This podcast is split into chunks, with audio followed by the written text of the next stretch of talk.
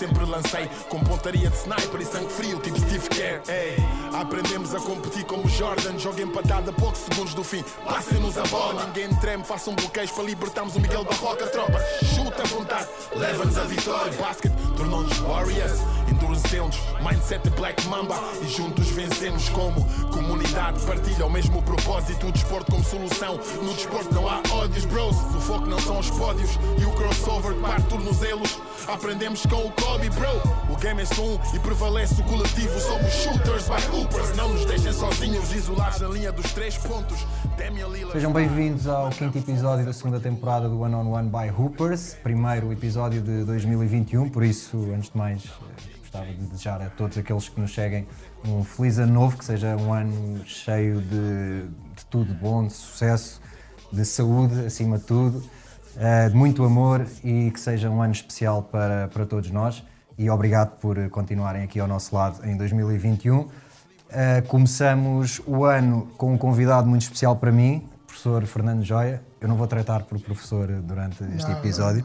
Um, Nem houve- eu me sentiria bem. eu sei, houve uma altura, houve uma altura, passado alguns anos de não nos vermos, quando, de- quando eu saí do Algés e depois cruzámos-nos mais à frente, já não sei exatamente onde, e eu tinha ganho pelos sítios onde andei a mania de chamar prof, pelos treinadores que fui tendo, pela também a distância que tinha entre eles.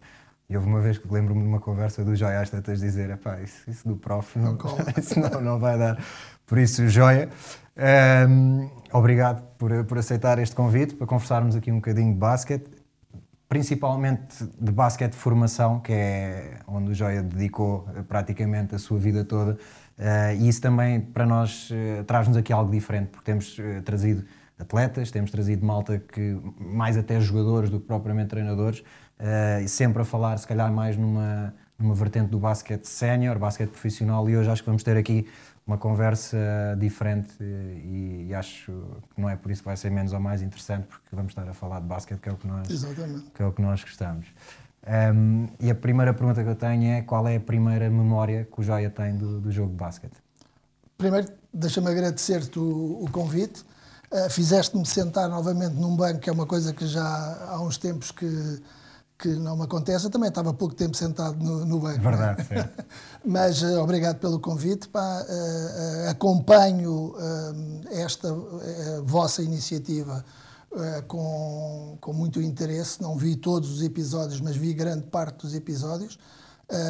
E é com muito gosto que estou aqui, principalmente porque acho que estas coisas novas podem mexer com, com a nossa modalidade e dar-lhe outra dinâmica que, que às vezes Que as antigas, as antigas não, não, não dão. Primeira memória. Primeira memória, por incrível que pareça, é uma aula de educação física. Uma aula de educação física. Eu, eu vou dizer já eh, uma coisa que para mim é, é determinante na minha vida profissional, desportiva e profissional. Eu costumo dizer a brincar que eu caí dentro do, do caldeirão da pressão mágica, porque desde ter tido professores de referência de educação física, a seguir ter eh, formação com os melhores e ter ido parar a um clube onde a formação de treinadores também era muito importante, eu ac- acabo por ser um, um grande sortudo e- eu gosto de brincar com a situação se eu não Sim. tivesse aprendido nada. E se não fossem, se calhar, certas pessoas. Exatamente. Ah, mas a minha primeira memória, eu, ah, eu não- pude fazer ah, atividade física até aos 11, 12 anos. Tive uma doença de ossos daquelas esquisitas ah, que não, não permitiram que eu tivesse que, que eu pudesse fazer atividade física. E portanto eu não faço nem a escola primária, numa escola normal, ah, e vou para o, quinto e- o atual quinto e sexto ano, Uh, e no quinto ano não posso também fazer educação física. Ok. Portanto, já tinha as aulas Para um todas. miúdo, é só o que o miúdo mais gosta de fazer. é? Exatamente. Uh, e no sexto ano uh, tenho um professor de educação física, que era uma referência e que veio a ser uma referência, o professor Vilela, que, uh, apesar de ser o do atletismo, dava aulas extraordinárias de tudo. Ok. E eu ainda me lembro hoje de que as bolas de basquete eram amarelas, que não é assim muito habitual. É? As bolas de basquete eram amarelas e eu adorei aquelas aulas que ele nos deu. Portanto, a primeira A memória é de 11, dos 11 anos Na escola. na escola.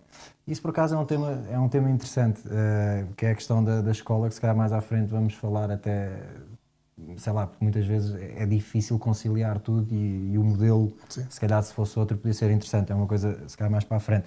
Ehm, quando é que o Joia depois começa eh, realmente a jogar basquete? Eu começo, a- eu tinha um primo meu, portanto, estamos a falar de Moçambique, Sim, sim, sim. sim. Lourenço Marques, agora Maputo, ahm, aonde havia uma, uma dinâmica muito grande desportiva. Também já ouvi Formal, falar dessa dinâmica, não é? o teu pai, O o teu pai, o teu pai viveu esta. Certo, isto vai ser certo, um- certo. uma, uma repetição da Não, mas, conversa com o porque- teu pai. mas depois vocês têm as, cada um tem as suas Exatamente, histórias, não é? isto vai ser, mas vai ser uma repetição da conversa com o teu Se pai. calhar nomes comuns Sim, onde aparecer sim, certamente. sim, sim, sim. Ah, ah, o que é que acontecia em Moçambique? Havia uma componente formal dos Uhum. clubes e havia uma componente incrível informal. Ou seja, a maioria de nós começava a jogar hóquei porque tínhamos dos melhores hoquistas do mundo Sim. e porque os pavilhões enchiam de uma maneira impressionante, às vezes não se conseguia entrar. Uh, jogava, uh, jogávamos futebol porque uh, o futebol também era muito forte, jogávamos basquete porque o basquete era fortíssimo. Pois. Uh, nós uh, usávamos as, as, as árvores e ângulos uh, das árvores e, e espetávamos cestos nas árvores. Uh, Aros de bicicletas, não é? Das rodas das bicicletas. Uh, tudo o que fosse redondo, Exato. tudo fosse redondo e quando não havia, não era, havia nada redondo, uma caixa eh, servia para espetar numa árvore e jogarmos. Sim. E, portanto, eh, a primeira prática é informal. Eu depois tinha um, um primo meu que jogava nos séniores do, do Desportivo Lourenço Marques e levou-me para o Desportivo Lourenço Marques. Portanto, o primeiro ano de prática é iniciados, Desportivo de Lourenço Marques, com, só com, com aquela brincadeira da rua.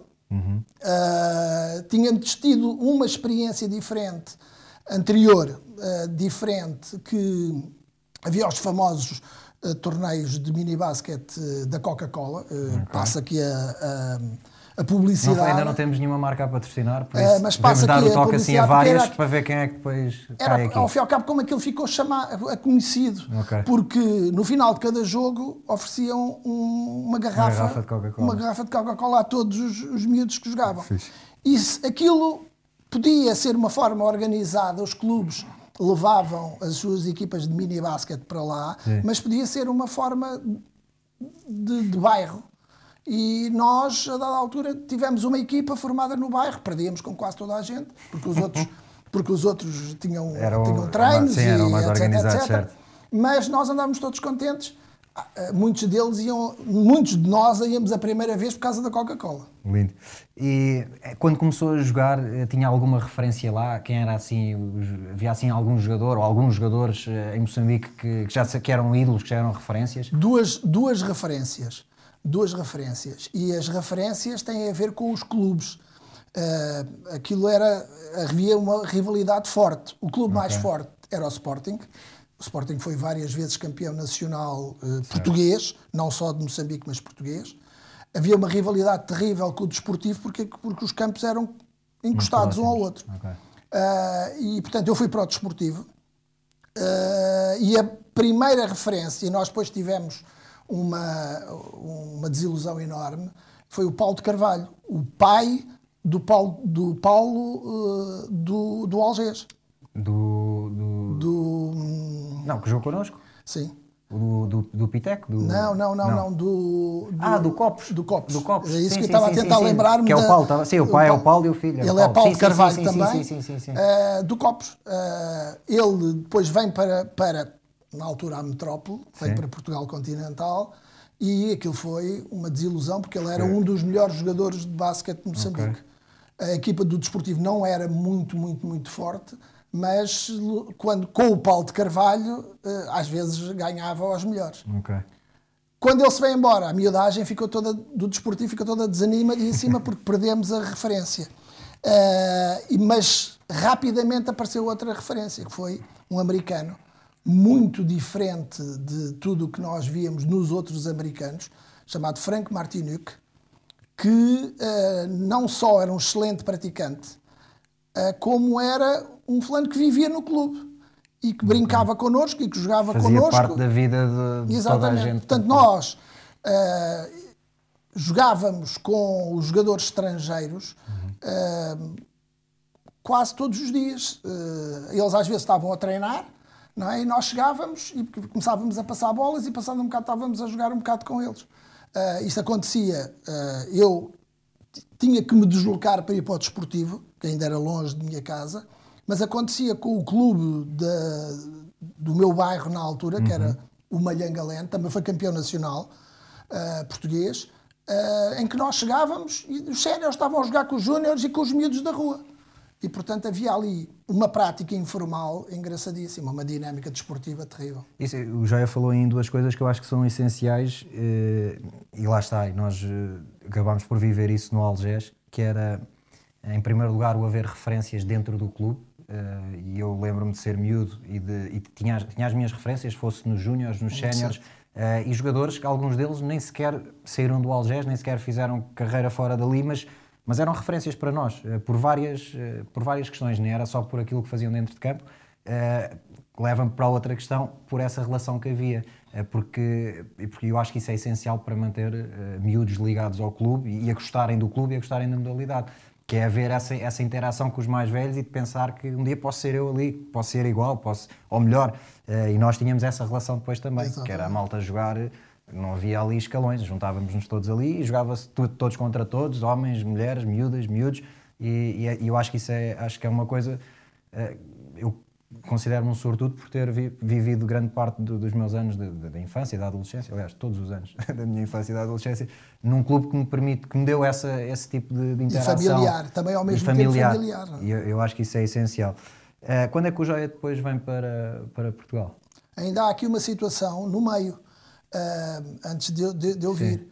Uh, a dada altura, dentro daquele grupo de miudagem da rua, havia um dos nossos amigos que era um excelente jogador de futebol, pelo menos para o nosso nível. Hum.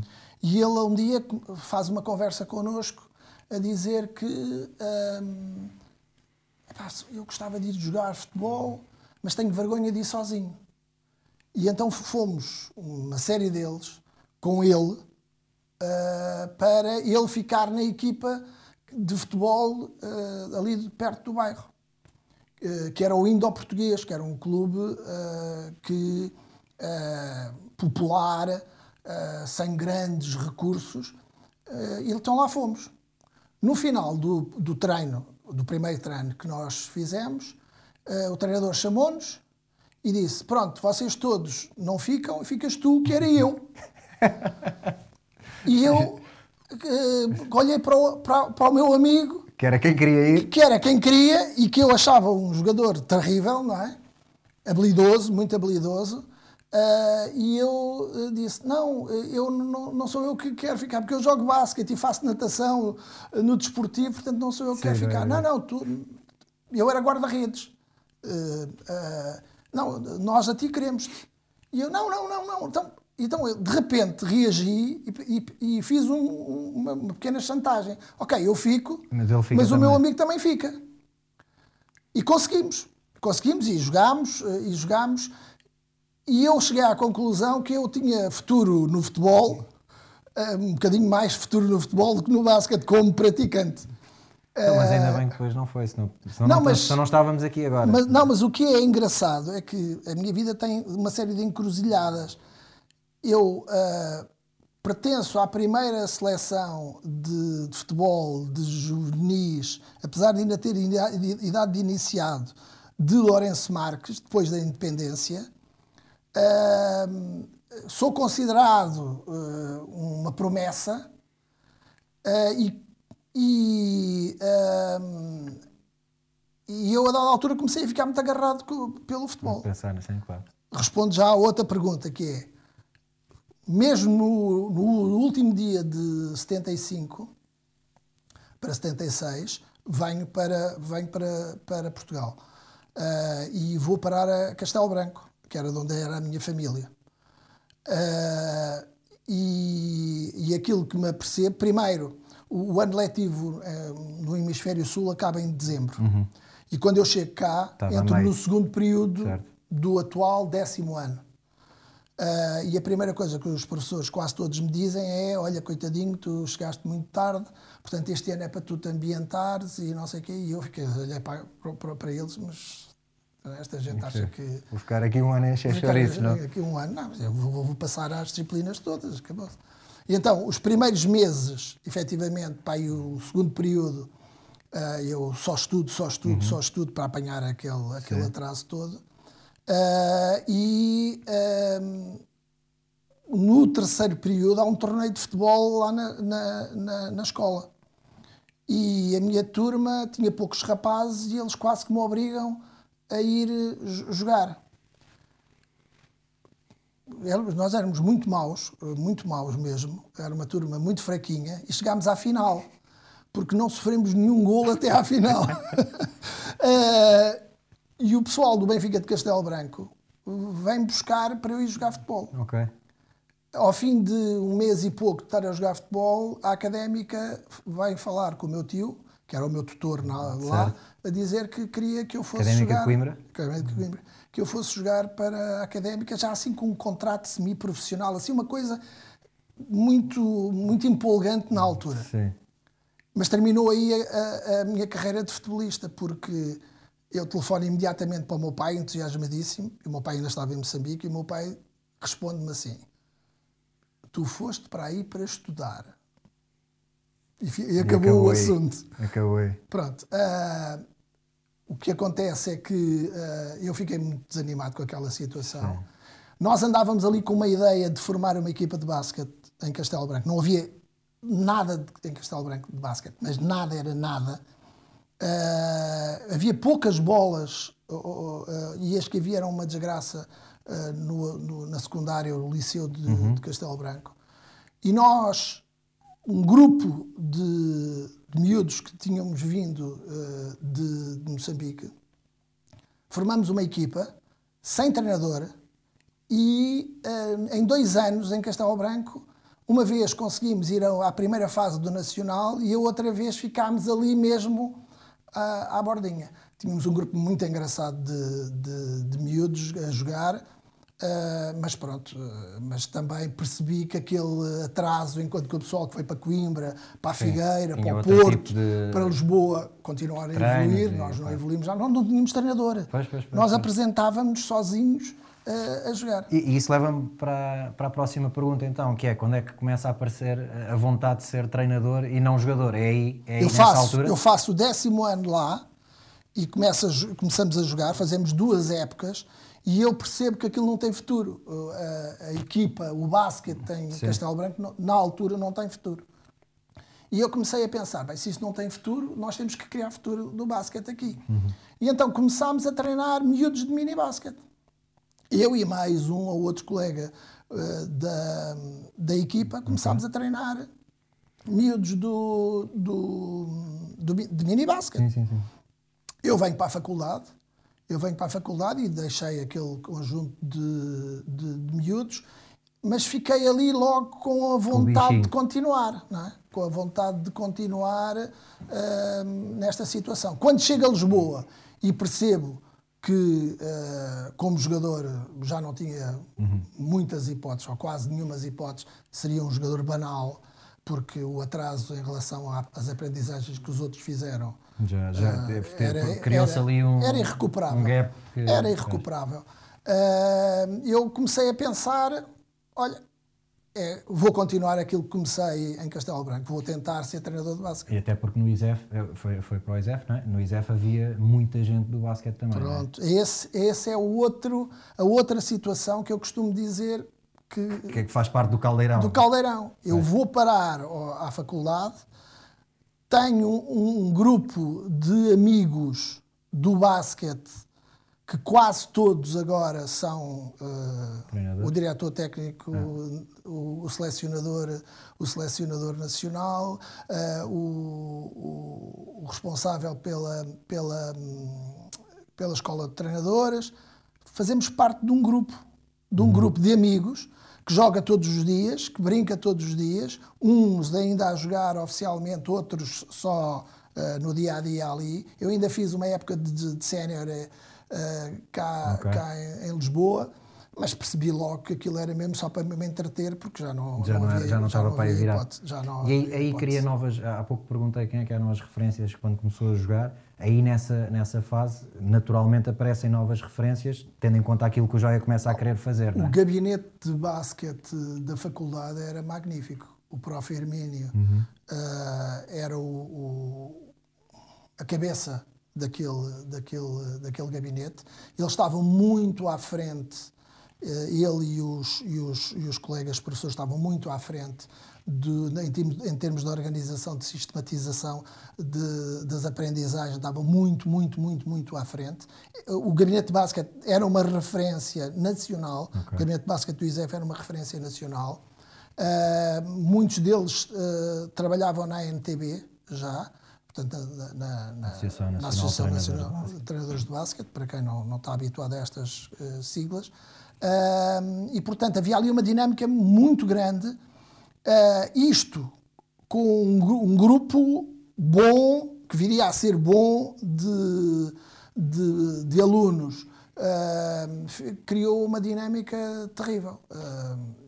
E, e- e pronto, e saiu dali gente que, que fez carreira na, na modalidade.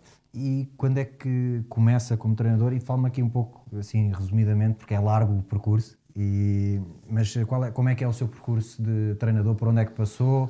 Eh, É assim, ah, eu ainda hoje, ah, e já não tenho maneira de, de- de resolver esse problema, porque infelizmente ah, uma das minhas maiores referências já não está viva, o professor Carlos Tegas. Ah, eu não sei bem como é que vou parar ao Algés. O Algés já era uma referência no, no basquete nacional. A formação do Algés eh, atirava todos os anos muitos jogadores para a equipa sénior que depois eh, estavam muito pouco tempo na equipa sénior e saíam imediatamente para as equipas mais fortes, de, de- principalmente de Lisboa. E o Algés era assim uma referência. Ah, e eu tive a sorte de me aproximar de algumas pessoas que já trabalhavam no Algés e, a dada altura, há um convite. Há um convite para eu ir ser adjunto de um colega nosso, o professor Alexandre Correia, que também estava quase que a começar. ah, e fizemos uma, uma, uma dupla, acho que muito boa. Ah, trabalhámos imenso, trabalhámos imenso, porque caiu-nos no colo a equipa de séniores femininas do Algés, que viria a ser aquela equipa de séniores eh, femininos que eh, ganhou tudo durante imensos anos. O primeiro ano de sucesso daquele grupo de, de jogadoras é com o Alexandre como treinador principal eh, e eu como, como adjunto, sem experiência nenhuma, caio na equipa de primeira divisão, numa das equipas melhores de, de Portugal. Portugal. Ah, e ganhámos a taça de Portugal e não nos deixaram ganhar o campeonato nacional. Eu digo isto assim, sem, sem problemas nenhums.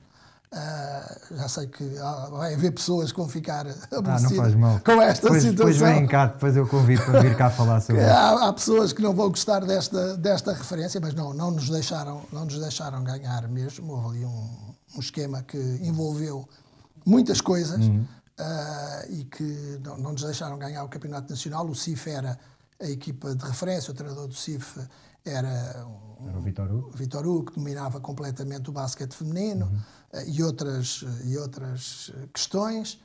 Eh, e nós temos muito sucesso nesse ano e pronto. E começa aí a, a minha carreira. Não me diga que a minha mãe jogava nessa equipa do CIF. A se, fosse, mãe? se fosse da minha mãe, eu digo já que então o campeonato mãe? foi mais do que bem ganho por elas. A tua mãe, a tua mãe jogava no CIF. Jogava, mas era dessa equipa? Era dessa equipa do CIF. O, pronto, o Joia está há muitos anos no Algés, passou pelo Benfica, passou. Pá, eu não tenho muitos clubes. Pois não, Não realmente eu agora, eu agora quando, quando fiz a pergunta e o Joia estava a falar, estava a pensar, mas realmente são muitos anos no Algés, alguns anos no São Benfica. muitos anos no Algés, na, na primeira fase. Depois hum, tenho um convite para. hum, eu, a partir de uma dada altura, comecei a ter convites para as equipas na altura da primeira divisão, que agora seriam as da Liga. Ah, porquê? Porque eu ia formando gerações ah, e quando essas gerações chegavam aos séniores, eu voltava, Voltava ao, ao início. Isso é uma, por acaso, eh, sem querer interromper o seu raciocínio, mas isso é uma coisa que eu acho interessante. Há treinadores que gostam uh, e, e, por conversas que vou tendo com malta, sei que há uns que gostam, outros que não gostam. Mas isso eu acho que é um. Esse percurso de apanhar a geração e levá-la até ao fim, porque em termos de continuidade do trabalho, acho que permite ao treinador planear a coisa a longo prazo ou a médio prazo, que é como deve ser a formação. Eu acho isso interessante. Eu, por acaso, não sei qual deixa, é a sua deixa, opinião. Deixa-me dizer, sem, sem, sem deixar de responder à tua pergunta, deixa-me dizer, o que acontecia no Algés era que era outro local ótimo para, para a formação de treinadores. Porque quando eu vou para lá, uh, tenho o Jorge Adelino uhum. e o Teigas, o Teigas e o Carlos Teigas, uh, a tomarem conta do basquete a organizarem o basquete, a, a darem apoio aos jovens que uhum. estavam a começar. Mas era um apoio a sério. Uh, nós tínhamos reuniões semanais de treinadores em que se falava de basquete, como eu depois tive muita dificuldade de, noutros locais, de fazer uma de vez em quando. Pois. Portanto, havia ali uma formação muito séria de treinadores uh, e isso, mais uma vez, é a tal situação. Quer dizer, e por ali passaram outros treinadores de grandes referências, alguns que tinham sido meus professores na, na faculdade, um, e, outros, e outros de grandes referências da, da modalidade, fizeram com que uh, nós ali só tínhamos uma hipótese: uh, trabalhar muito bem, uh, sermos bons, ou então não, não, o, o, o, nível era muito, muito, muito alto. Um, Agora, respondendo à tua pergunta, eu tô, estou no Algés uh, até a dada altura pegar numa equipa sénior. Uhum. Uh, nessa equipa sénior, uh, eu. Foi quando, foi antes não, de mim? foi, foi, foi, é, porque é, connosco é uma, depois passou-se. É uma situação coisa. anterior okay. que acabou da mesma maneira. Okay, okay. Que acabou da mesma maneira. Pois, seja, é que eu estava a perguntar, porque agora estava a ver, espera aí, isso foi connosco. Ou seja, uh, o Algés não tinha estrutura para um trabalho sério com, a, com as equipas séniores, uhum. uh, mas eu consegui convencer uma série de, treinador, de jogadores que nós íamos fazer uma ou duas ou três ou quatro épocas como fôssemos profissionais com as limitações uh, que, que, havia, é. mas como fôssemos profissionais. Uh, e no primeiro ano nós não subimos de divisão para aquilo que agora é a Pro Liga, uh, porque aparece os, aparecem os Correios, que iam ser a, a PT. Mais tarde a PT, sim. A, a PT. Uh, e aparece logo com uma equipa montada e com uma equipa com, com, com estrangeiros, com uhum. americanos, etc, etc. E nós ficamos não é um ponto na classificação, é um ponto de estar à frente, um ponto de é lance um ponto livre, marcado. de Sim, lance okay. livre, uh, de ficarmos atrás um ponto do, da PT, de, do, do, CTT, do CTT não sei que se chamava CTT, não era CTT, equipa, mas... Correios, uh, que, subiram, que subiram eles. E no segundo ano uh, subimos, subimos nós. Okay. Pronto. O que acontece depois é que uh, eu digo, olha, para continuar isto é preciso outro tipo de estrutura e eu deixo o, os séniores porque percebi que não ia haver essa estrutura. Voltei novamente só para a formação. Aí tenho uma série de, de equipas da, da, na altura da primeira uhum. divisão uhum. a convidarem para ser treinador de séniores. E eu tomei uma uma decisão que foi não fazer o trajeto para as equipas séniores por duas razões. Duas razões que eu acho que são importantíssimas. Uma, eu acho que o basquete só pode ser a sério, como outra coisa qualquer, sendo profissional. E, portanto, eu não tinha condições para ser profissional, porque uh, tinha a minha profissão certo. e não havia não ia condições. estar 100% focado naquilo. Não, ia, não, havia, não havia condições económicas uhum. para ser só treinador de basquete, se fosse onde fosse. Uh, e segundo, epá, eu tinha assumido a situação de, de familiar. E tinha filhos e queria que os meus filhos tivessem pai. E, portanto, recusei sempre uh, as equipas séniores e tive bons, muito bons, uh, muito bons uh, contratos. Podia ter tido bons contratos, mas por e simplesmente disse que não. Sim. E o que acontece é que continuei na formação.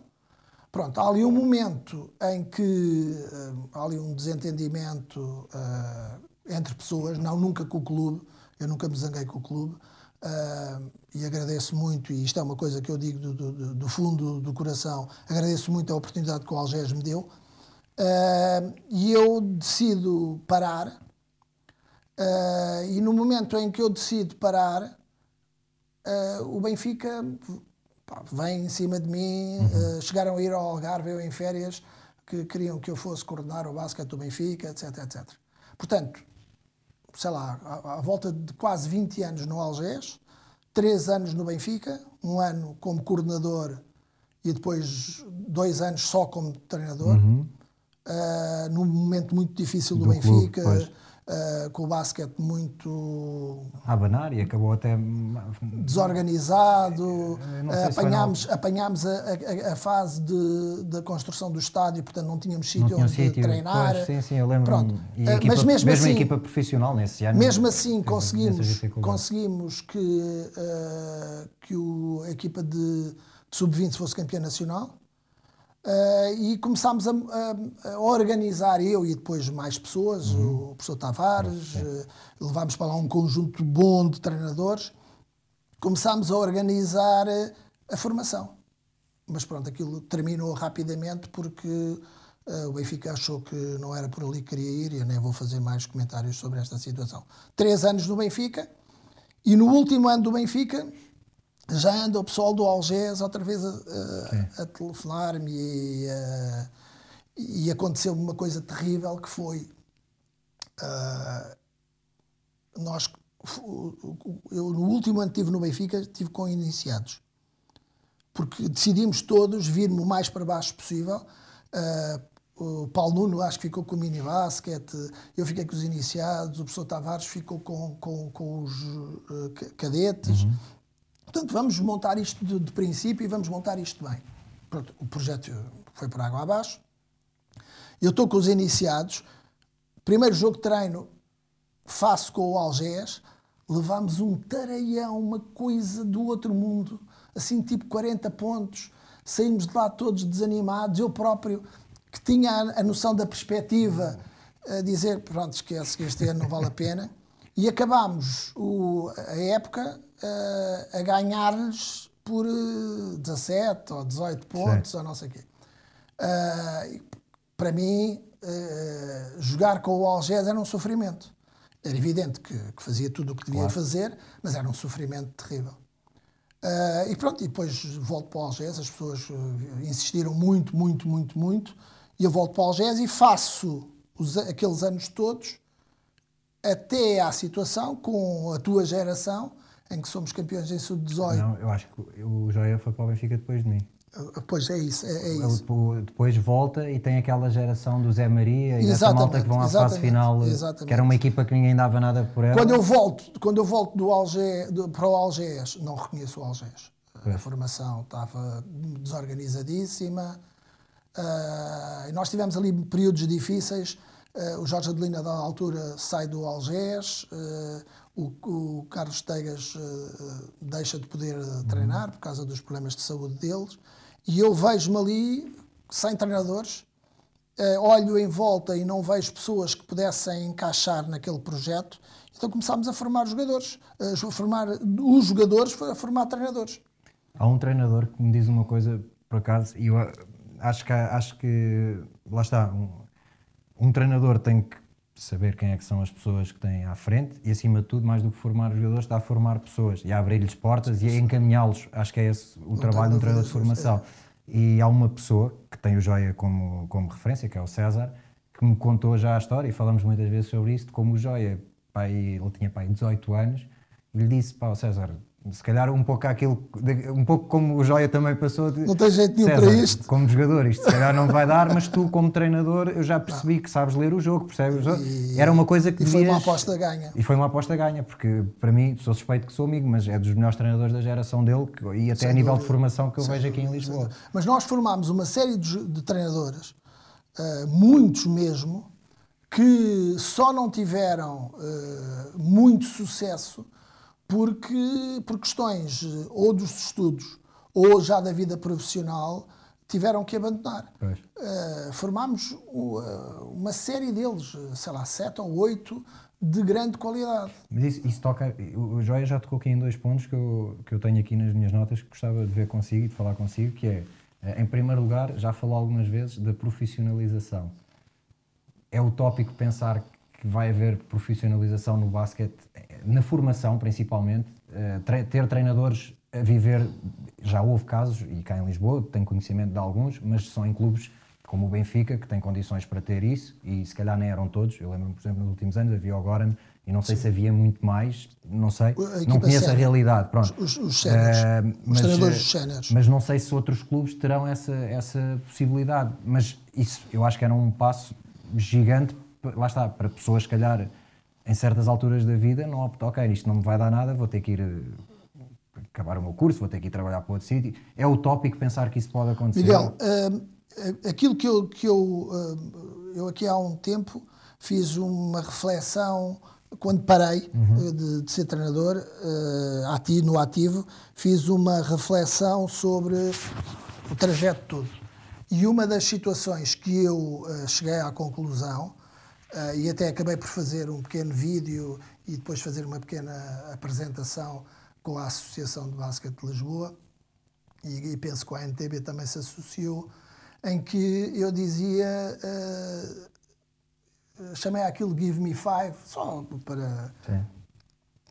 E uma das, das situações que eu acho que tem que mudar rapidamente, porque senão nós vamos continuar a fazer sempre a mesma coisa cada vez fazemos melhor. Atenção que eu não sou daquelas pessoas que acham é que, que, antigamente é que, era, é que era muito bom e que na altura é que formávamos muito bons jogadores e que agora não se faz nada disso. Não, antes pelo contrário. Até porque hoje há mais informação, há outros tipos...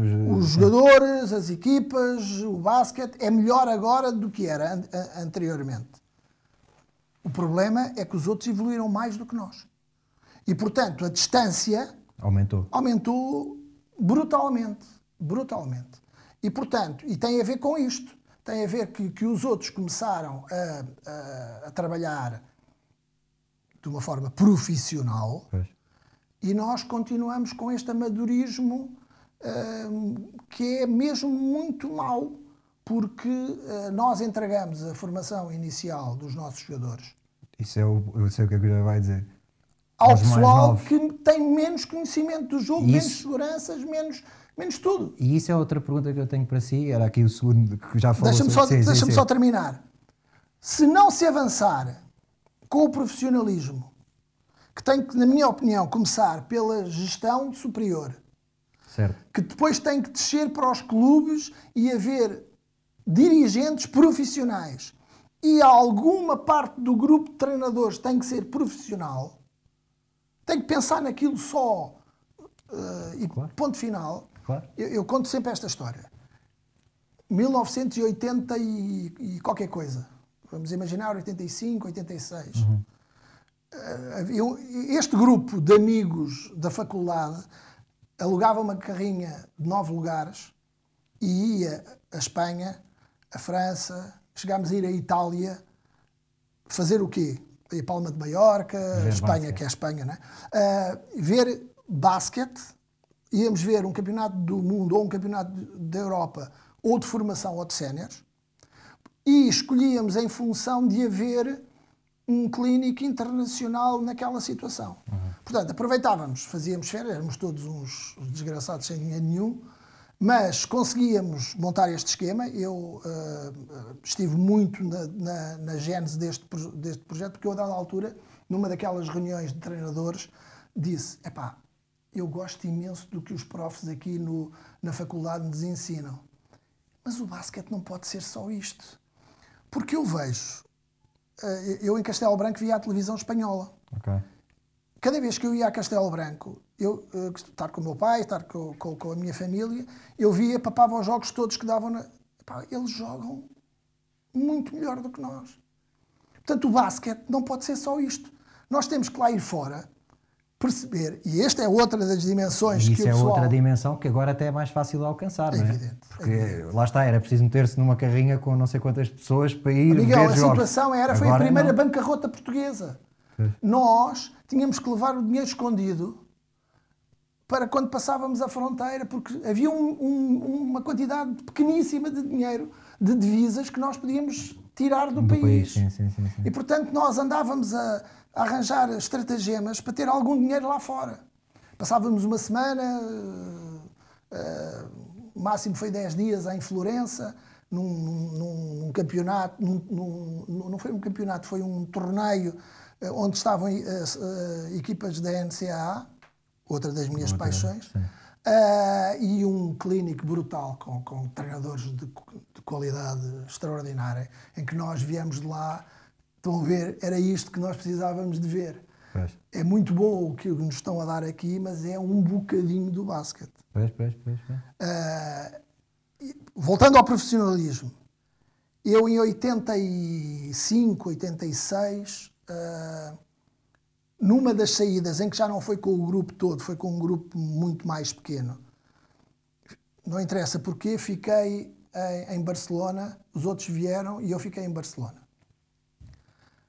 E eu, ah, a dada altura, digo: tenho que ir a, Badalona.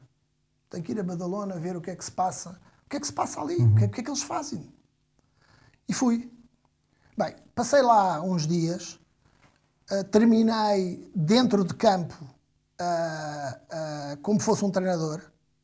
Comecei no- cá fora e depois houve ali uma evolução que agora não interessa. Mas terminei dentro de campo. Tive uma hipótese de ficar, de ficar eh, e não podia porque na altura já era professor e portanto já tinha aceito o, o- Implicava a- outras cá, implicava uma confusão muito grande e, e também não tinha segurança nenhuma de que Sim, depois aquilo resultaria. Ah, mas a última conversa que eu tenho com o coordenador do, do basquete, ele faz-me esta pergunta. Olha lá, tu disseste no primeiro dia, quando te chegaste aqui, disseste que eras professor e depois disseste que eras treinador. Nós já vimos, eu já vi que tu és treinador. Então, mas como é que és? Professor ou és treinador? E eu disse, olha, até às seis da tarde eu sou professor. professor. Das seis da tarde em diante eu sou treinador. E ele olhou para mim e disse assim, agora repara, 85, vamos dizer 85. Ele olhou para mim e disse assim, ah, pois nós há 20 anos também éramos assim.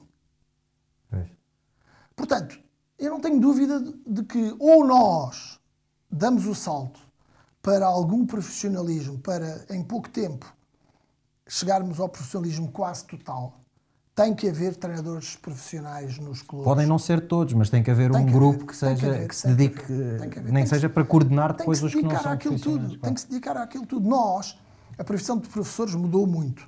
Uh, nós, uh, até uma dada altura, tínhamos mu- muita disponibilidade de tempo. Uh, era uma das coisas boas de ser professor, era que havia alguma disponibilidade de tempo Horário, para além certo. do horário, do horário de aulas. E isso permitiu a muitos treinadores de muitas modalidades investirem no desporto de uma forma quase profissional. Uhum. Eu nunca aceitei as equipas séniores na altura em que tive a oportunidade de treinar equipas séniores, porque eu dizia que uma das condições para ser treinador de séniores era ser profissional. Pois.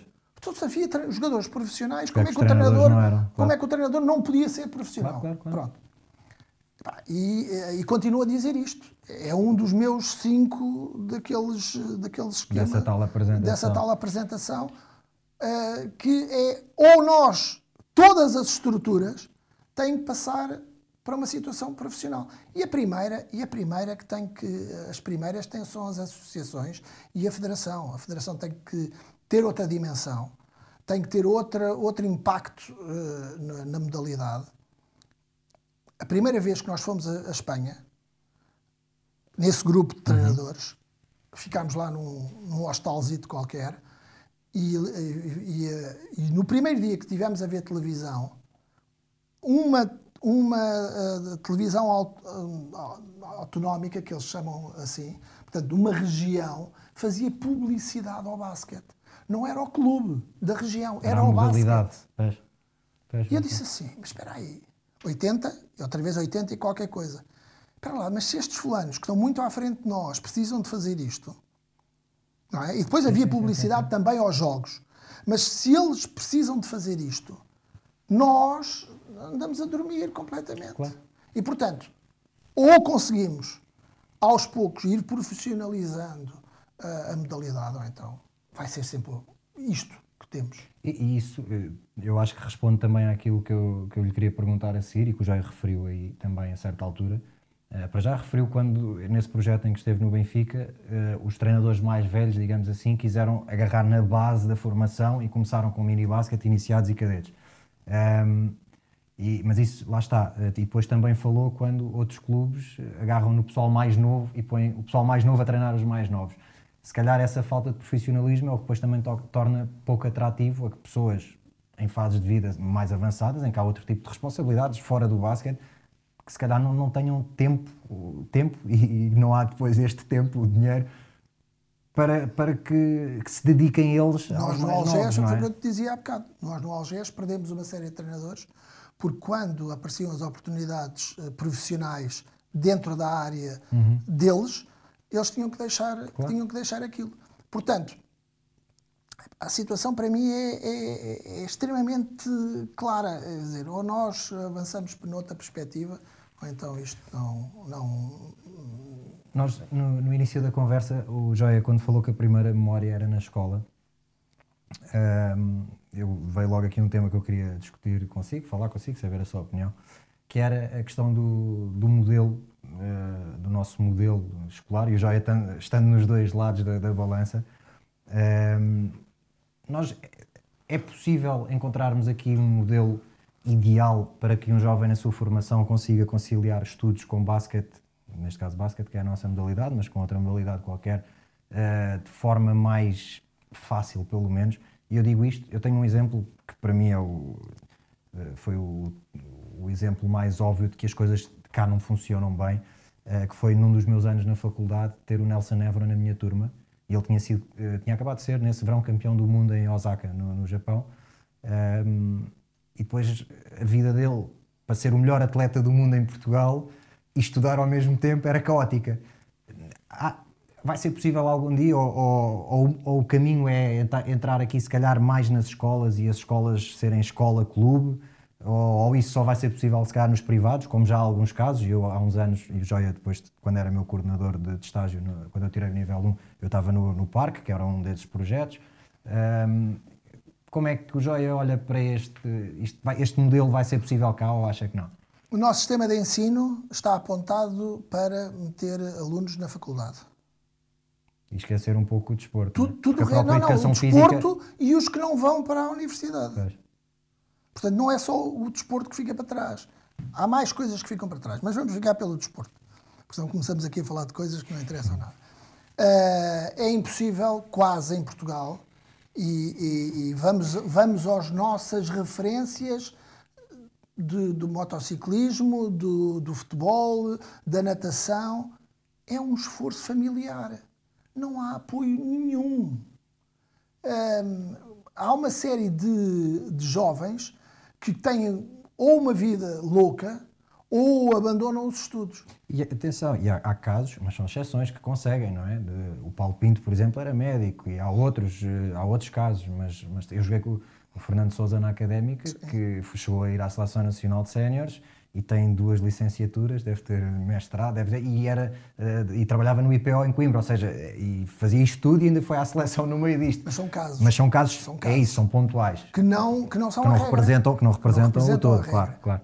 Uh, Miguel, uh, os outros países não se organizam da nossa maneira para o desporto.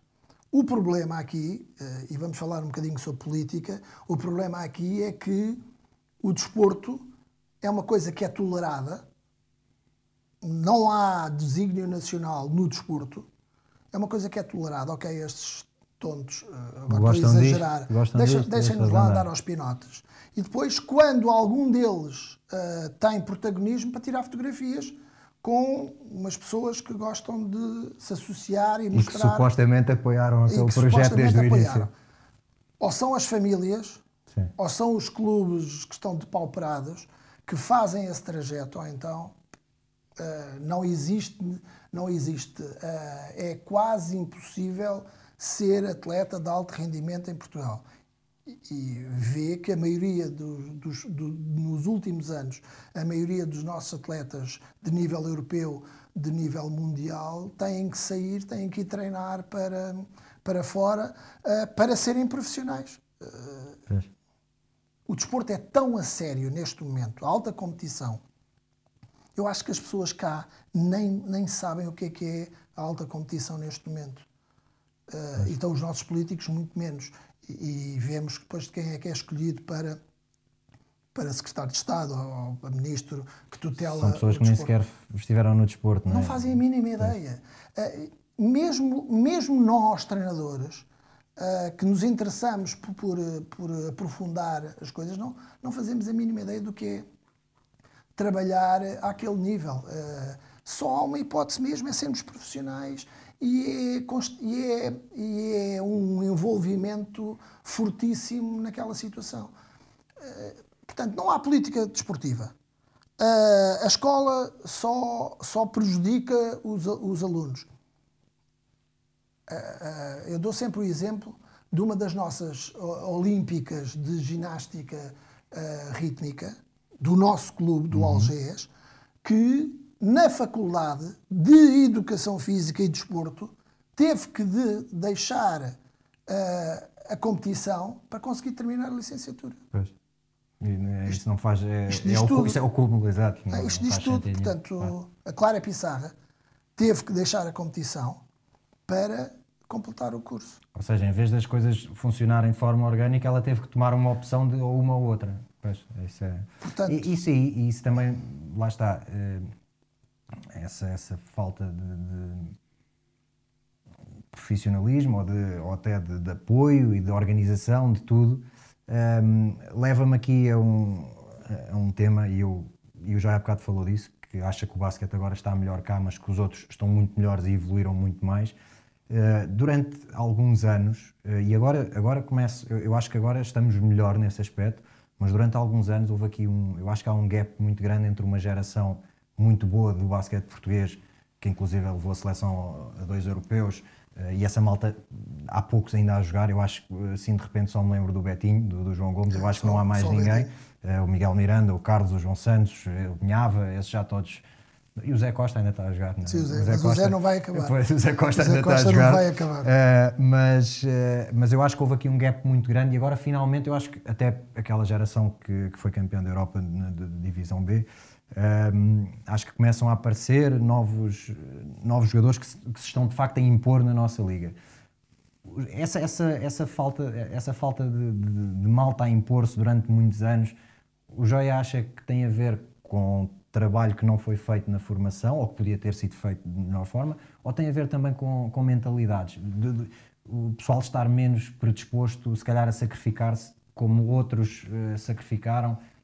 Ou, ou outra questão ainda, que tem a ver com, com o número de estrangeiros. Muitas vezes houve muita gente que acusou uh, haver um, não haver limite de estrangeiros, que isso tapou as portas aos, aos portugueses, depois uh, deixou de haver esse número de estrangeiros. Aliás, passou a haver outra vez limite, agora já não há.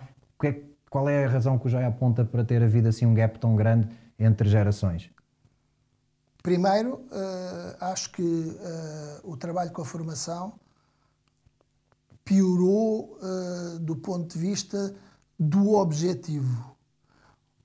Passou a ser objetivo ganhar uh, e deixou de ser objetivo formar jogadores. Essa é uma pergunta que eu também tenho para si, que é ganhar ou formar ou os dois? Dá para fazer as duas Dá coisas. para fazer as duas, claro. Se porque, tu fizeres... Porque se um, jogador, um, jogador, um miúdo se andar a perder a vida toda, às tantas não quer jogar mais aquilo, se, não é? Se tu fizeres um trabalho, se um clube fizer um trabalho sério com uma geração, essa geração a menos que tenham uh, muitas dificuldades uh, e não tenham características para o jogo, mas a partir do momento em que há propensão para o jogo, que há características físicas que ajudem uh, e que há ali um equilíbrio entre as características dos jogadores, essa, essa, essa geração pode não ser campeã nacional. Mas vai estar em posição de poder. sempre na Foi o que aconteceu na nossa geração, não é? Perdemos para aí três ou quatro finais até ganharmos uma. Exatamente. Pronto. Portanto, a, a primeira, para um mim- pequeno à parte. um pequeno- Estou a falar de nacionais, porque distritais esses nem Sim, contavam. era, esses nem contavam. houve, uma altura, houve uma altura que eu não sabia, não sabia disto. Até foi uma pessoa de fora do clube que, a dada altura, chegou ao pé de mim e diz assim: Ó prof, nos últimos 12 anos o Algés ganhou 10 vezes, 9 ou 10 vezes, já não tenho a certeza. regi- regionais. Vamos dizer 9. Sim. Regionais de sub-18. Portanto, porquê? Porque tudo era apontado para, Para- para a ali. formação dos jogadores para serem jogadores séniores. Ah, independentemente do nível que iam ter em, em, em séniores. Ah, havia uma programação, havia, um- um- um- havia etapas. ah, pronto. Vamos à, à, à situação de porque é que isto, por- porque é que nós não, não estamos a deitar cá para fora. A primeira situação eu acho que tem a ver O com próprio isto. trabalho em si. Ah, o trabalho está muito centrado na vitória. Os treinadores de formação são avaliados se ganham ou não ganham e, portanto, fazem tudo para ganhar. Ou seja, até é um problema se calhar de quem coordena e não de propriamente do, do treinador em si, que esse, às tantas está a responder aos objetivos de quem está a coordená-lo. Miguel, é? sabes que eu tenho uma perspectiva da evolução da modalidade em Portugal. A dada altura, anos 80, a partir de 74, 75, os treinadores tomaram conta da modalidade do basquete e foi o nosso período de melhor. E há um momento em que nós conversamos uns com os outros e há uma espécie de tomada de decisão que é para nós continuarmos a evoluir, precisamos de deixar de ser dirigentes ao mesmo tempo que somos treinadores E focarem-se só no treino. e focarem só no treino. Só que não houve formação de dirigentes. E, portanto, os dirigentes não são o problema do basquete português, não há nada disso, mas, Sim, não se pode apontar, não há um problema. Mas a verdade é que se perdeu uma certa liderança do trajeto que se queria ter. E neste momento, os treinadores de formação, até no mini basquete, são mais avaliados pelas vitórias que têm do que pelo trabalho de qualidade ou não que fazem. Desde que ganhem ao fim de- no fim de semana, estão a fazer um bom trabalho para eles próprios Sim, sim, sim. e, para, o clube. Supostamente para o clube, para aquilo que o clube acredita ser bom. E portanto, Mas isso aí choca logo com outra coisa da formação. Eh, Porque o- o- para mim o grande valor, e o Joia foi meu treinador durante eu nem sei quantos anos, mas eh, foi se calhar a pessoa mais influente nesse sentido, que é a formação, a grande, a grande mais-valia é a transmissão de valores. E, e um treinador que passa a um miúdo que o, o- o importante ali é ganhar, ganhar, também é ganhar, mas há muito mais coisas e às vezes o ganhar a todo o custo, na verdade, está a, a passar maus eh, princípios e maus valores, não é? Miguel, eu costumo dizer sempre que os miúdos e as miúdas que começam a jogar, seja o que for, de uma geração, quantos é que têm condições para serem profissionais, Profissionais, sim, são poucos. de, de alto nível? Sim, sim. Um, se houver um por geração, é, É bom. é ótimo. Uh, tivemos gerações de, de um ou outro clube deitaram três, quatro, até cinco jogadores para, para séniores. Extraordinário. E os outros? Os outros vão ser pessoas, Claro. vão ser cidadãos, Vão ser profissionais, vão não ser noutras profissionais, áreas. não sei o quê. E eu costumo dizer isto muitas vezes, e é muito sentido. Eu estou-me borrifando para os campeonatos todos que ganhámos, regionais, Uhum. nacionais, etc, etc, e foram significativos em número Uhum. e, em, e em, em qualidade. Mas estou, sou muito, estou muito mais eh, contente com o trajeto que a maioria dos nossos eh, jogadores fizeram e que chegaram a ser bons profissionais, boas pessoas, que é outra coisa que se perdeu completamente no nosso basquete, não interessa muito se, se somos boas pessoas, se não. Eh, e, portanto, eu acho que se perdeu o rumo.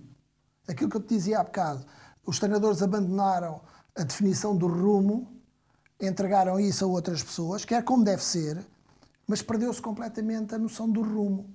E, portanto, havia um rumo da modalidade e agora as coisas acontecem porque num dado clube aparece um grupo de jovens, sejam rapazes, sejam raparigas, com condições para serem, eh, terem bom nível, e aparece um conjunto de treinadores que trabalham com eles ao longo da, da, da vida desportiva.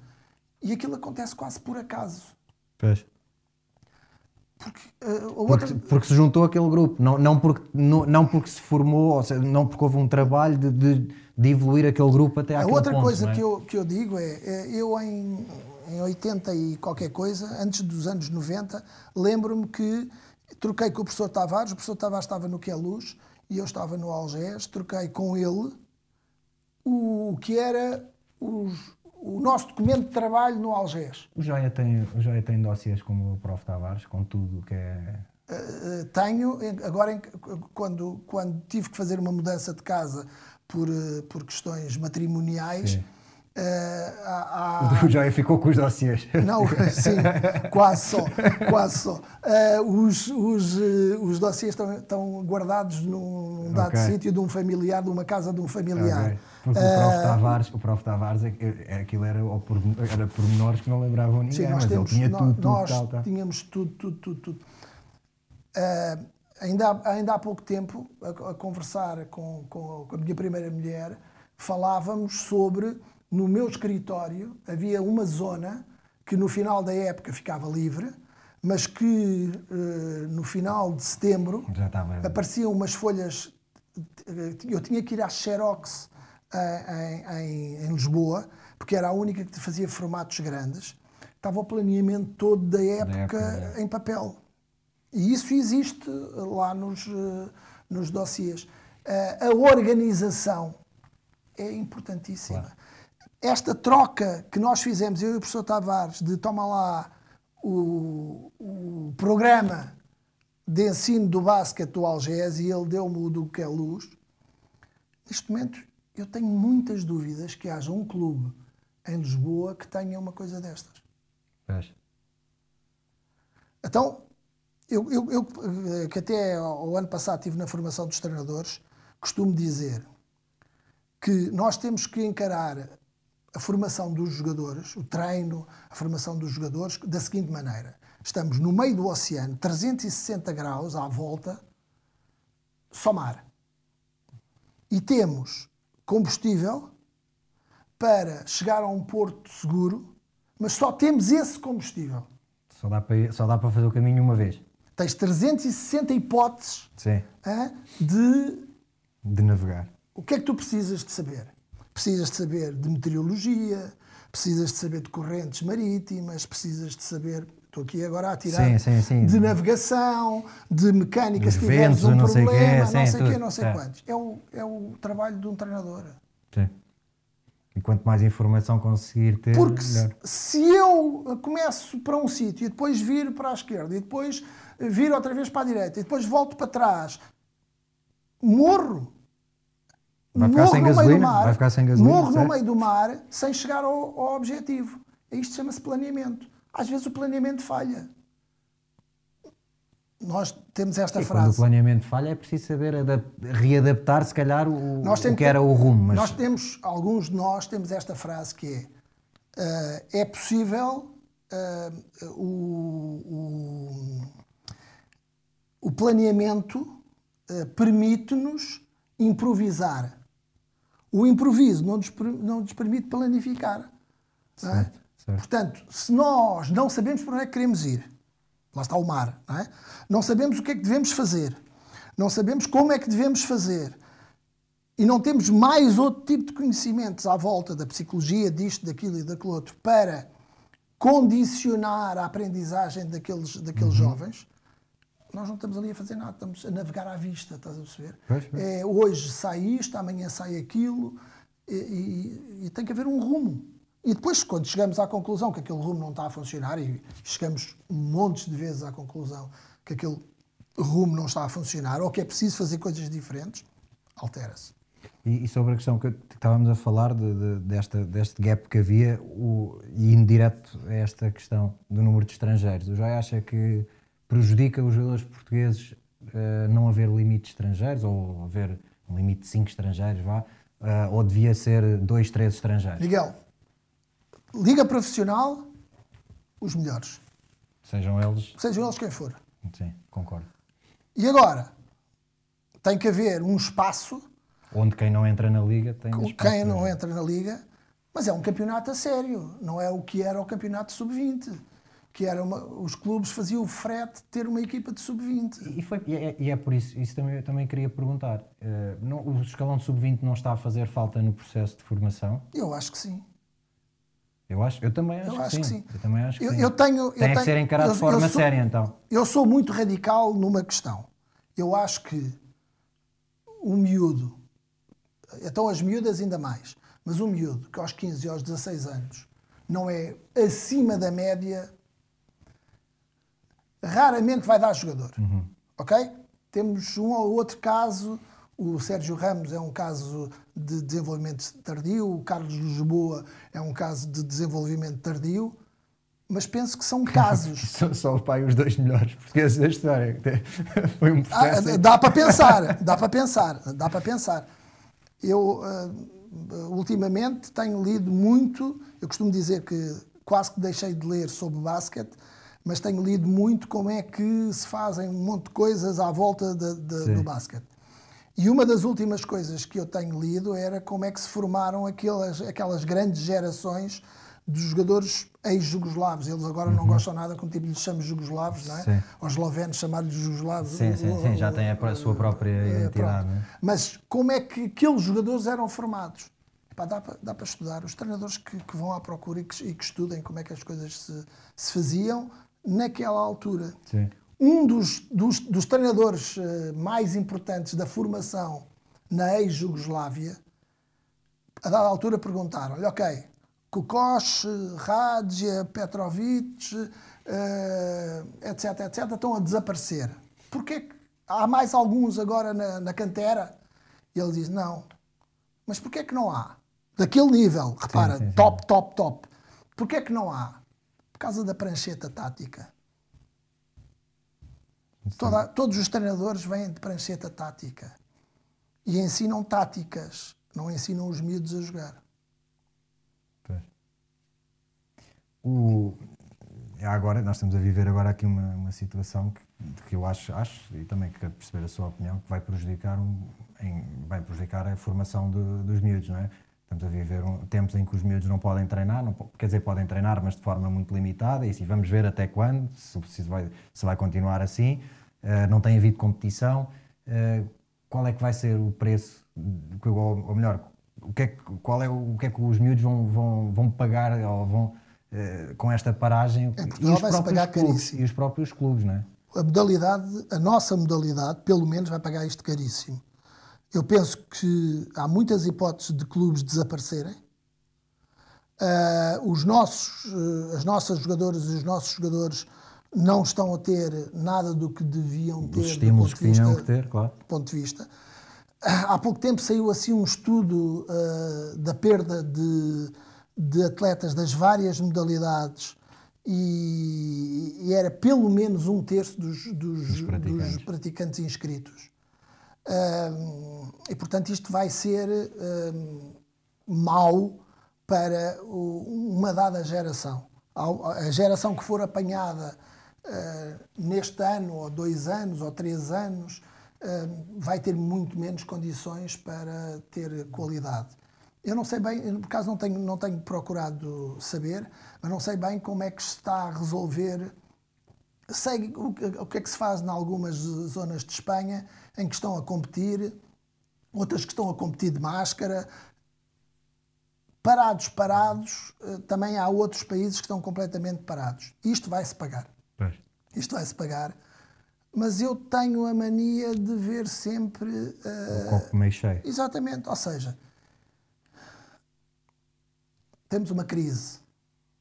É uma grande oportunidade para fazer coisas diferentes. Será que os clubes estão a aproveitar esta altura para ensinar basquete a sério aos miúdos? Será que quando agora eles voltarem à competição sabem agarrar melhor a bola? sabem uh, fintar melhor, Sim, sabem lançar melhor. Em vez de, de, lamentar o não poder trabalhar, bora lá fazer outras coisas. Se calhar até há mais tempo para fazer. Porquê claro que depois a parte da competição é. Miguel, é, porquê é que vocês falta, eram melhores jogadores do que jogadores que tinham melhores condições físicas do que vocês? Eu não sei porque é que estava a falar disso, das condições físicas. Foi, foi meu treinador é, tantos anos. É, é um do, uma das coisas que eu não te consegui convencer. Foi das poucas coisas que eu, que, trabalho Olha, físico. Essa e outra que era, que era tão básica e eram 15 minutos por dia e a minha vida agora era melhor, que era alongar. alongar. As minhas costas hoje em dia. Não, tudo que era trabalho físico contigo não existia. Tu arranjavas todas as maneiras possíveis e imaginárias para não, para não treinar fisicamente. E uh, perdeste condições de, de, de nomeadamente em sénior, uh, de ter tido outra dimensão Sem ainda, uh, porque quando a situação é de choque e o nosso basquete cada vez tem, cada vez o pessoal é maior e o campo continua do mesmo tamanho, certo. portanto cada vez há mais contacto e cada vez está a ser permitido mais contacto em certas circunstâncias.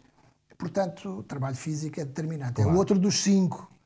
Profissionalizar o trabalho físico pôr gente da fisiologia do treino a trabalhar nos clubes.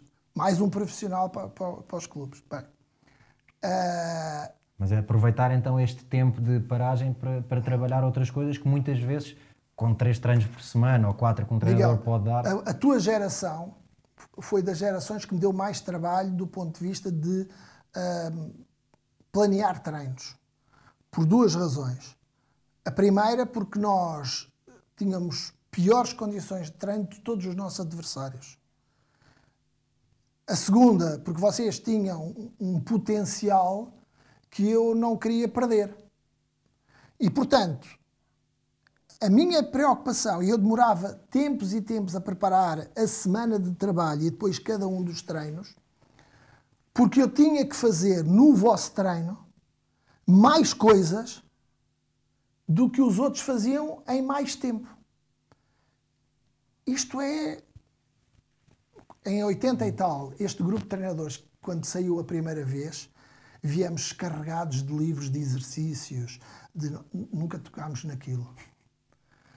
Porque tu, tu tens que olhar para aquilo que tens e trabalhares com aquilo que tens e adaptar. Aqueles são os exercícios dos outros planos. Há um outro que que vai sim, há coisas que podem que vai, ser, etc, etc, Ou, ou, ou até adaptar alguns. Exato. Mas tu tens que trabalhar sobre aquilo que tu tens. E tu tens que criar, tens que aos poucos começar a criar coisas que servem para aquele grupo e que não servem para outro. E nós podemos fazer, dentro do mesmo exercício, desde, desde da mesma forma jogada, desde o mesmo do período de jogo, podemos fazer mais coisas. Uhum com a tua geração, em que nós não conseguimos treinar muito. Lembras-te que treinávamos ao sábado, às vezes jogávamos, treinávamos sábado de manhã, às vezes jogávamos sábado à tarde, uhum. para ter mais um treino. Sim, sim, sim. Uh, que era uma coisa que... e, e, treinos em campos ao ar livre, que hoje em dia é uma coisa. Um, um pai vê um miúdo a, a treinar ao ar livre, o que é que estamos aqui a fazer? Coitadinhos. Uh, mas, portanto, há necessidade de fazer, aproveitar isto. Há uma crise. Temos que sair mais fortes dela. E uma das situações era todos os miúdos que estão a aprender jogo, todas as miúdas que estão a aprender jogo, tinham que sair melhores lançadores. Todos os nossos colegas que são, foram selecionadores dizem que um dos problemas é que nós não conseguimos lançar rápido. Lembras-te dos nossos treinos de, de lançamento?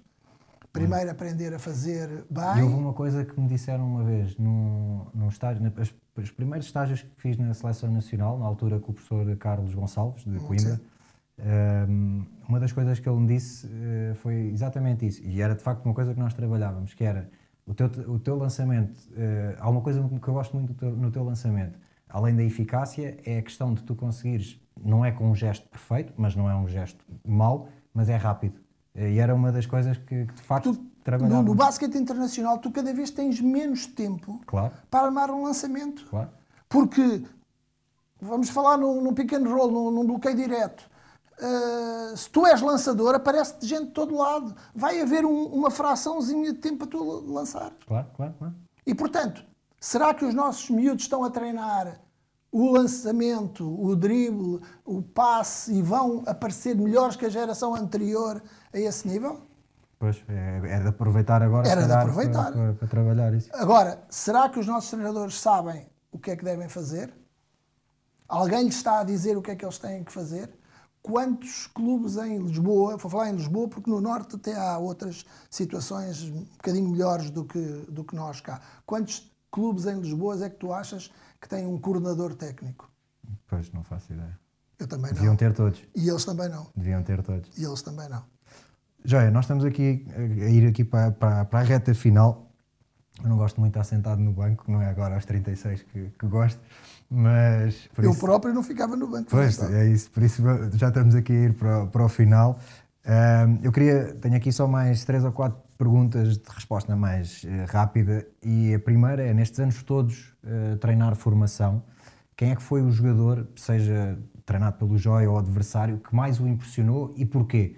Eh, havia, houve algum miúdo, certamente houve muitos, mas eh, assim um que tinha algumas capacidades ou características, seja físicas, técnicas ou, ou todas, quem é, há assim algum nome que quando, quando lhe faço esta pergunta venha Ah, à cabeça? eu, eu, eh, o jogador que mais me impressionou enquanto adversário, e vou escolher um adversário, para ninguém ficar ciumento, dos, dos meus, dos, meus, dos meus jogadores, eh, o Betinho era um, um jovem completamente diferente de- dos outros do ponto de vista físico. Eu lembro-me de um Era jogo- naturalmente assim, o que devia ser construído nos nossos jogadores, ele era natural. Aquele físico apareceu naturalmente. Eu lembro-me do jogo em Algés. Mas é. Nós éramos juniores A, que era sub-20 na altura, e ele jogava nos juniores A, embora ele fosse o junior B de primeiro ano, porque ele, ele é menos, tem menos dois que eu. Eh, ele mandou uma fundança, saltou, sei lá, quase da linha de lance livre. E eu vi, tipo, passar ao lado e fiquei tipo, pá, o que é isto? O que é este, este gajo é um... Porque ele na altura nem tinha jogado assim tantas vezes contra nós, acho eu. Não, Eh, ele- e foi- ele- tinha- também ele- estava cá relativamente sim, pouco tempo, ele- acho ele- eu. Era incrível, mas sim, percebo, acho que é uma escolha mais que... é, do ponto de vista, do ponto de vista, eh, eu acho que depois houve alguns erros eh, na formação dele, eh, porque como ele era muito acima da média fisicamente, achou-se que ele também era muito acima da média tecnicamente e ele tinha muitas lacunas do ponto de vista técnico. Não é? Eh, um jogador daqueles devíamos ter visto logo imediatamente que ele poderia vir a ser um 2, um 3 de nível internacional eh, e nunca lhe criaram um Que acabou por ser, mas calhar mais tarde, é isso? mais tarde, Uhum. mais tarde. Acho que um certo endeusamento não lhe fez bem. Há uma coisa que, eu- que toda a gente que o conhece, eu nunca joguei com ele, mas tenho muitos amigos que jogaram e que ainda jogam, acho que ele continua a ser o mais trabalhador da equipa. E isso, isso ajuda também, Ah, não isso é? é, ó- isso Isso é- ajuda. é determinante. Claro. Eu, eu, eu sou daquelas pessoas que digo que não há talento, talento, Sim, mas- talento mas natural, isto não existe. Até era, era fácil, Capacidade assim. mais trabalho dá talento. Muitas vezes um jogador como ele, que esteve lá fora, agora eh, aos 30 e tal anos, eh, a jogar cá em Portugal, se calhar podia relaxar um pouco, mas não, continua a dizer que ele é o, é o primeiro a chegar e o último a sair. Não é? Isso, Não, faz, eu, isso faz toda a Do ponto de vista profissional, sempre ouvi falar Sim. extraordinariamente bem Sim, dele. sim, sim. Eu acho é que há uma confusão na formação dos nossos eh, jogadores que é o pessoal às vezes não vê que aquele jogador é mais forte, tem um, um produto, o produto final do jogo dele, ou porque é mais velho eh, biologicamente, ou, eh, ou é mais forte fisicamente, e o pessoal esquece que isto tem que ser acompanhado da técnica e da tática individual e da tática coletiva, que os treinadores com menos experiência não percebem que estão ali a errar, não investindo brutalmente naquela situação. Betinho tinha que ter sido trabalhado para ser um grande lançador logo desde o início. Só muito mais tarde é que ele começou a ser um lançador com alguma ah, eficácia. Estou a falar para o nível a que ele, sim, sim. Que ele podia ter chegado. a que ele podia ter do chegado. Sim. Porque ele pode ter, podia ter sido o primeiro português a andar ah, ali à entrada da NBA. Não tenho dúvidas sobre isso. O, o melhor 5 de sempre a jogar em Portugal. E Isso é aqui- uma maldade muito grande, não é? Não é, mas aqui americanos, portugueses. Não, eu, eu, eu, eu, eh, nessas coisas nunca escolho estrangeiros. Ah, tinha muita vontade de colocar o Jean-Jacques nesse, nesse, como português, entre aspas, que ele é angolano, não é? Teria muita vontade de colocar o Jean-Jacques nessa situação, até porque depois, a dada altura, conheci-o, porque ele fez um curso de treinadores co- comigo e conheci-o e é uma pessoa extraordinária.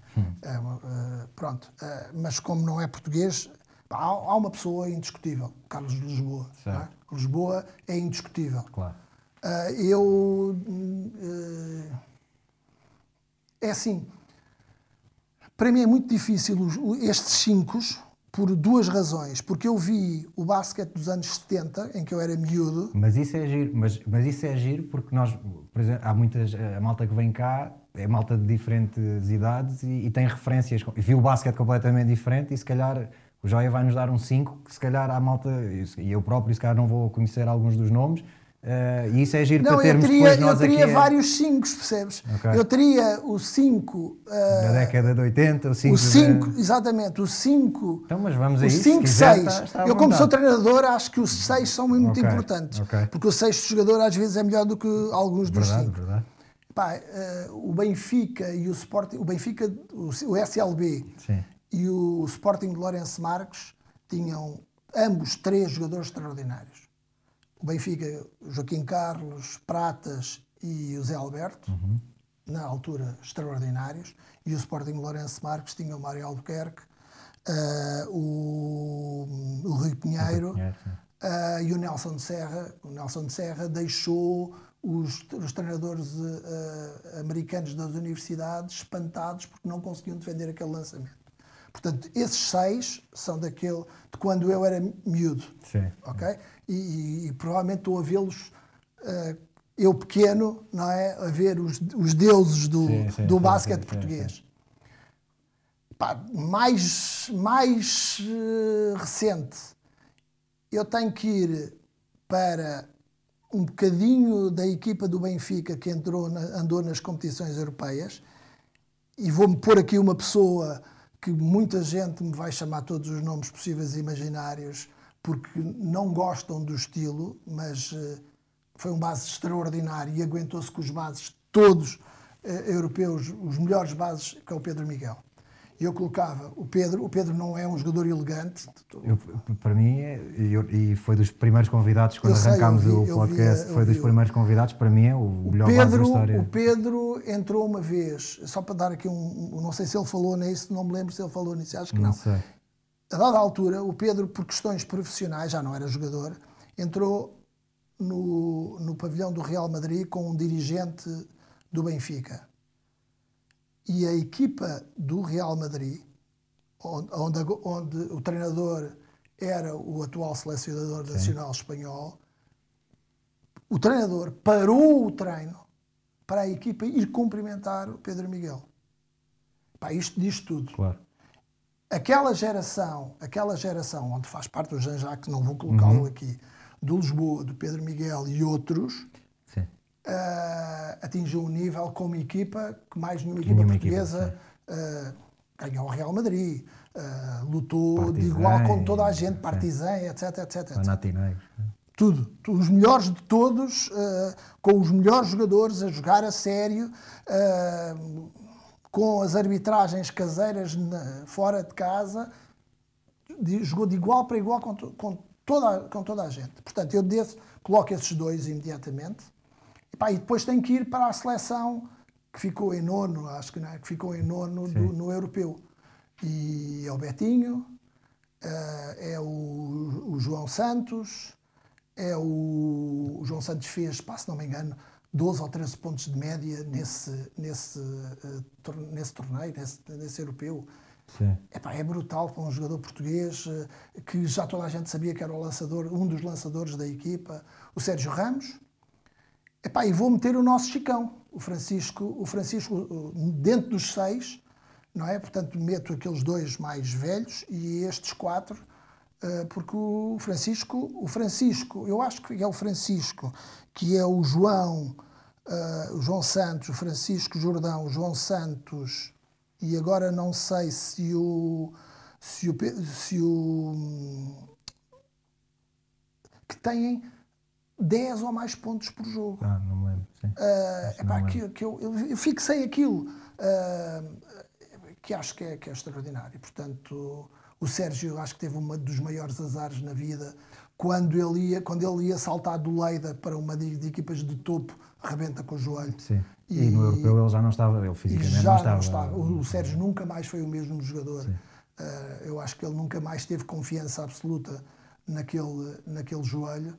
uh, e penso que é dos nossos jogadores mais azarados, mas eu, eu ia para estes seis de mais modernos. Uh, pá, todas as Podíamos escolhas, ir mais. É, todas não, as é escolhas claro, são extremamente claro. injustas para o Paulo Pinto, para o Marçal, Claro. para o Évora, Miguel Miranda, o para o Miguel, Elvis, eh, sim. Miranda, para o, para o próprio Minhava. Minhava, sim, sim, sim, Eh, entravam aqui facilmente, se começássemos a comparar um com o outro, já entrava o outro, e etc, etc. Se, se o José pudesse escolher três pessoas para sentar numa mesa a jantar e a falar de basquete, foi das coisas que eu mais pensei nos últimos dias. quando, eu, quando eu lhe falei. Foi, isto, foi a única coisa que eu pensei a sério. Foi a sério sobre as quem perguntas. É que, quem é que. eh, há uns que eu gostaria muito e que já não podem. e que já não podem e que já não podem, não é? Eh, eh, e portanto não, não, não vou falar não vou falar esses são referências mundiais do, do, do treino e portanto não vou não vou falar nesses Ahm, o Aito Garcia Reneses pá, que, que- que é um treinador incombustível aquilo ele tem 70 e qualquer coisa e continua com um nível extraordinário Uh, uma pessoa que eu aprendi para gostar muito uh, desde. Ele começou como treinador de formação mais ou menos na mesma altura do que eu e chegou a um nível. O Messina, o italiano, o Messina, que chegou à NBA e etc, etc. Uh, e, pá, e dos jovens, o Brad Stevens, que eu acho que, que é o fulano mais revolucionário dos últimos anos. O, o trabalho que ele faz na universidade dele é extraordinário. A, a grande maioria das equipas do basquete atual jogam com o playbook dele. Ele criou jogadas que não existiam em lado nenhum ah, e conseguiu com um grupo de jogadores limitadíssimo na universidade, Sim. Quase que só, só faltou ganhar. Uma coisa impressionante que eu, que, eu, que eu acho impressionante no Brad Stevens e, acompanho agora muito na, na NBA é que os Celtics, quando saem num desconto de tempo, aquilo vai sempre funcionar ali qualquer coisa. Não é. é- Percebe-se que houve intenção, houve, houve preparação E, oh, e eles Miguel, sabem executar Miguel, aquilo. e na NBA, na NBA, esse- aquilo funcionar como equipa, ah, ter essa influência sobre os jogadores, Sim, é sim, porque é ele é mesmo muito, Certo. muito, muito Certo. bom. Joia, para terminar, a última pergunta, que é sempre igual para todos os nossos convidados, eh, para quem está a começar, mas hoje vou fazer aqui um twistzinho, eh, normalmente é para quem está a começar a jogar, aqui é para quem está a começar uma carreira de treinador, ahm, como é que, deixa aqui uma, uma dica, como é que pode vir a ser um, um grande treinador. Uma dedicação eh, incrível à, à aprendizagem eh, e um investimento muito grande eh, em tudo o que anda à volta do, do- do fenómeno desportivo. Tem que saber muito da modalidade, mas tem que saber muito de, de outras coisas. Eh, até, até analisar os árbitros e os, e os adversários e os treinadores, etc, etc. Ahm, Epá, uma curiosidade hum, inabalável. Percebes? Eh, eu acho que aquilo que os americanos chamam construir uma filosofia de treinador, eh, por último diria criar uma filosofia para que aquilo seja tudo coerente. Ah, essencialmente isto. Mas antes e depois disto, é para ser uma excelente pessoa.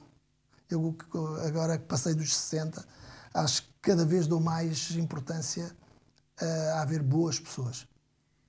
Joia, obrigado. Obrigado não só por, eh, por ter estado aqui nesta conversa, ahm, obrigado pelos anos todos. Eu já lhe agradeci várias vezes, agradeço mais uma vez os anos todos que dedico à minha formação, não como jogador também, muito importante, mas acima de tudo a formação pessoal e falámos sobre isso, a importância que um treinador de formação tem, eh, não só eh, a formar jogadores de basquete, mas a formar pessoas para, para prepará-las para a vida.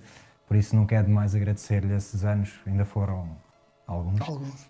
Eh, obrigado, obrigado por ter estado aqui. Obrigado também a quem assistiu a mais este episódio do One on One by Hoopers, já sabem. Passem no site da Hoopers, hoopers.club, Spotify, iTunes. Partilhamos também no Facebook da Hoopers, no Instagram, no Twitter. Eu partilho nas minhas páginas pessoais. Deem-nos o vosso feedback, é importante também. Obrigado e até o próximo episódio. Básicos sempre lancei com pontaria de sniper e sangue frio, tipo Steve Kerr. Ei, aprendemos a competir como Jordan, jogo empatado a poucos segundos do fim. Passem-nos a bola, ninguém treme, façam bloqueios para libertarmos o Miguel Barroca. Tropa, chuta à vontade, leva-nos a vitória. Basket tornou-nos Warriors, endurecemos, mindset Black Mamba e juntos vencemos como comunidade. Partilha o mesmo propósito, o desporto como solução. No desporto não há ódios, bros. O foco não são os pódios e o crossover parte tornozelos. Aprendemos com o Kobe, bro. O game é só e prevalece o coletivo. Somos shooters by hoopers. Não nos deixem sozinhos, isolados na linha dos três pontos. Damian Lillard style. Mandamos bombas a partir do logo. Hum. Amor pelo game, crossover shoot na tua face. Ouvem cuspir um triplo duplo, chama-me King James. Lances livres é connosco, somos clutch como Splash Bros, Stephen Curry, Clay Thompson. Lances livres é connosco, somos clutch como Splash Bros, Stephen Curry, Clay Thompson. Amor pelo game, crossover shoot na tua face. Ouvem cuspir um triplo duplo, chama-me King James.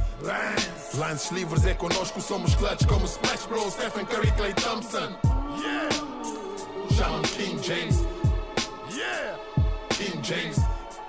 Lances livres é connosco, somos clutch como Splash Bros, Stephen Curry, Clay Thompson.